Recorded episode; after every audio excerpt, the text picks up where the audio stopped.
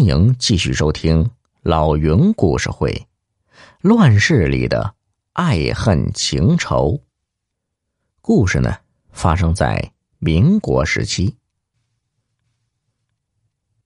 金老太爷点点头啊，派人将彭飞找了过来。彭飞见到云老头的尸体，也是一惊，勘察完现场后说道：“组长，云老头。”是被人用短剑刺死的，而且刺了很多下。这凶手肯定和云老头有什么深仇大恨，否则也不会这么残忍。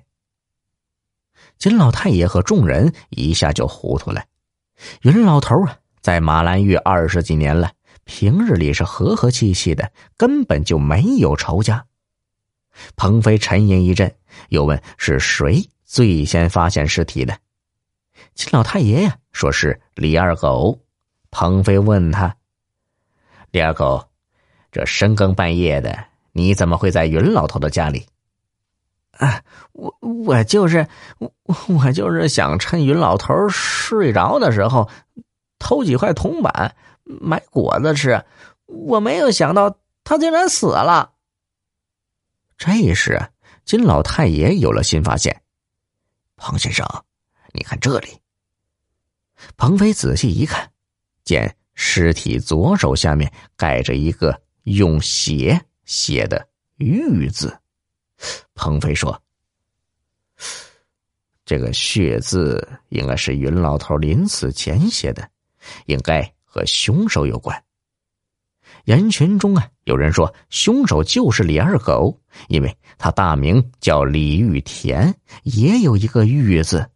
何况。他平日里就爱干偷鸡摸狗的勾当，肯定是偷钱时被云老头给发觉了，起了争执，所以就把他给杀了。李二狗连忙大喊：“冤枉啊！”金老太爷说道：“哎，不能单凭一个‘玉’字就断定李二狗是凶手，何况二狗是个孤儿，从小就在马兰峪长大。”偷个瓜，摘个枣啥的还行，要是说干出杀人的事儿，不可能。鹏飞也觉得说的有道理。等到人群散去后，重新检查尸体，又在云老头的腰间发现一块古怪的腰牌，上面刻着“内务府”三个字。回到自己房中，鹏飞盯着腰牌发愣。原来，云老头是清朝内务府白虎营的官兵，腰牌呀，正是身份的象征。这会不会和云老头被害有关联呢？鹏飞想了很久，才沉沉睡去。也不知睡了多久，忽听有人砸门。鹏飞揉揉眼睛，问道：“谁呀？”就听李二狗嚷嚷道。彭先生，岳小六身上着火了。彭飞连忙跟着他来到村西的观音祠，四周已经围了一大群村民。彭飞拨开人群，见一个人啊啊的大叫着，浑身被大火包围着，好几个村民正忙着泼水，可惜已经来不及了。